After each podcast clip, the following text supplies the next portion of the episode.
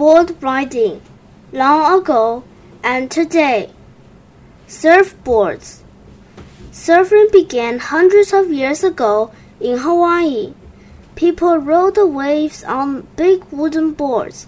They would cook feasts and celebrate the winter waves. Village chiefs had their own favorite surf sports. No one else could use them. In the 1950s, surfing became popular in California. Surfboards were still large and made from wood. In the 1960s, people began making surfboards out of fiberglasses. Fiberglass surfboards were lighter, smaller, and easier to ride. Today, surfers of all ages ride the waves. Surfing competitions are very popular, and surfers can win prize money. There are even world surfing competitions for young surfers. Skateboards. Imagine nailing four old roller skate wheels into a board.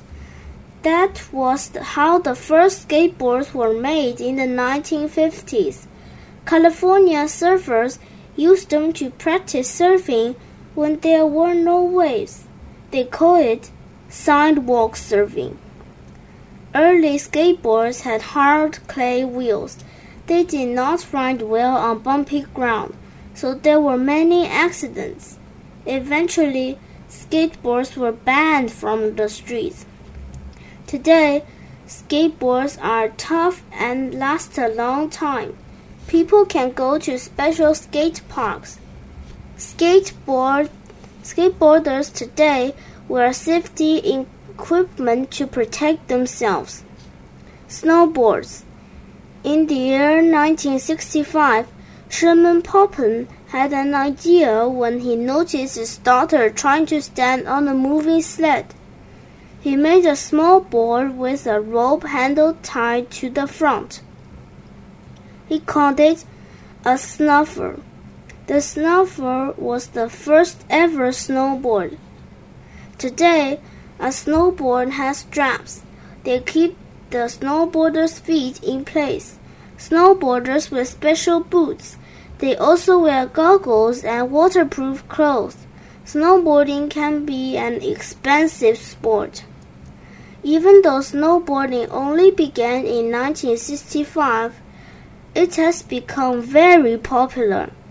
It is even a Winter Olympic sport. In an event called, called the half pipe, snowboarders do tricks such as grabs.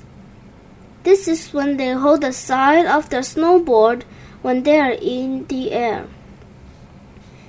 In 1980, wakeboards. In 1985, a, a California surfer named Tony Finn made a skurfer.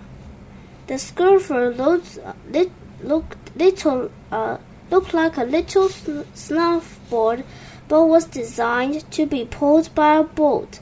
Riders would stand on the board like skateboarders and ride over the waves, holding onto a rope. People call it wakeboarding. Wakeboarding is the fastest growing water sport in America. In wakeboarding competitions, riders jump over ramps like snowboarders. They also perform tricks such as grabs. There are lots of board sports to enjoy today. It is amazing to think that all of them came from surfing, which began hundreds of years ago in Hawaii. The end.